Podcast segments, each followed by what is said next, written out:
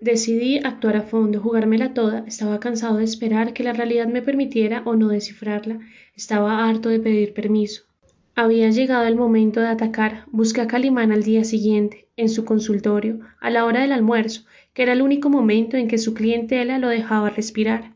Entré y vi que ahora tenía más afiches, anuncios de archivos X y de películas sobre temas paranormales. Necesito que me haga un favor, hermano, le dije a bocajarro sin preámbulos. ¿De qué tipo, si se puede saber? Que me ayude a vigilar un sitio. ¿Echar vidrio y ya? Pues que esté en la jugada mientras yo entro y busco algo. A ver, viejito, yo estoy muy viejo para las adivinanzas y no tengo el don de la telepatía. Me encantaría, pero no. Así que barájemela despacio y con claridad.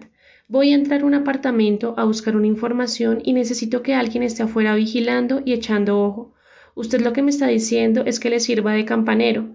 Pues sí, hermano, si lo quiere llamar así, sí. ¿Y se va a robar algo? Tengo cara de ladrón, le dije poniéndome muy serio. Mejor no le contesto, maestro, para que no se me vaya a ofender.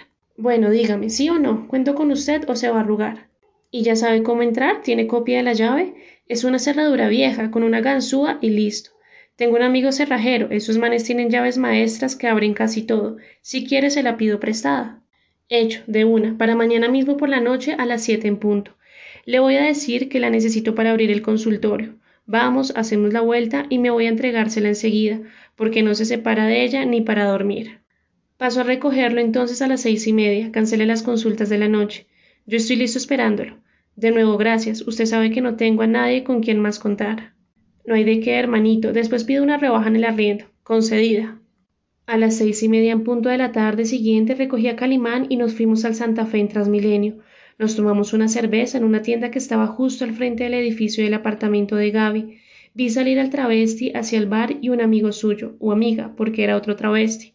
Salió a los quince minutos. Supe que solo ellos dos vivían en el apartamento.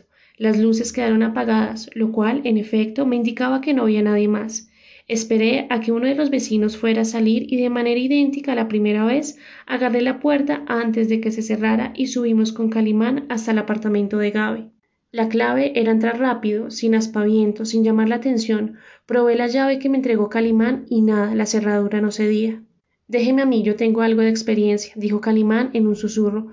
Le entregué la llave a él y me quedé mirando hacia el corredor, rogando para que ningún vecino apareciera justo en ese momento. Calimán abrió con facilidad y entramos apresuradamente.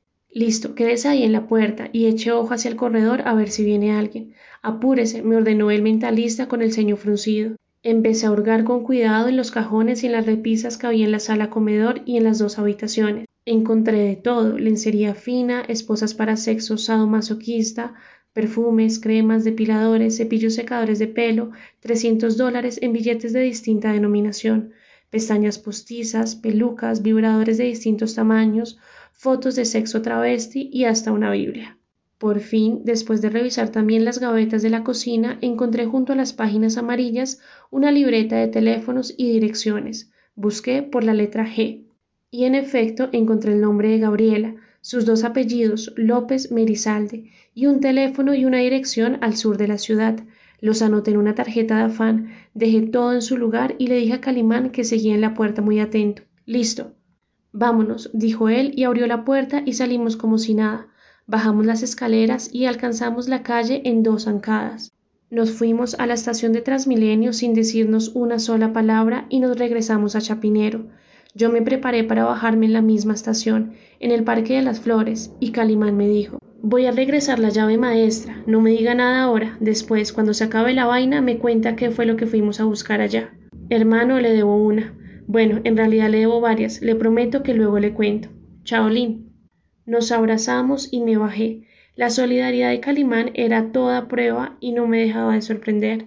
Una idea se me había ocurrido mientras lo veía abriendo la cerradura del apartamento de los dos travestis. ¿En su vida pasada también había sido ladrón? ¿Antes de ser traficante y mentalista había sido también apartamentero?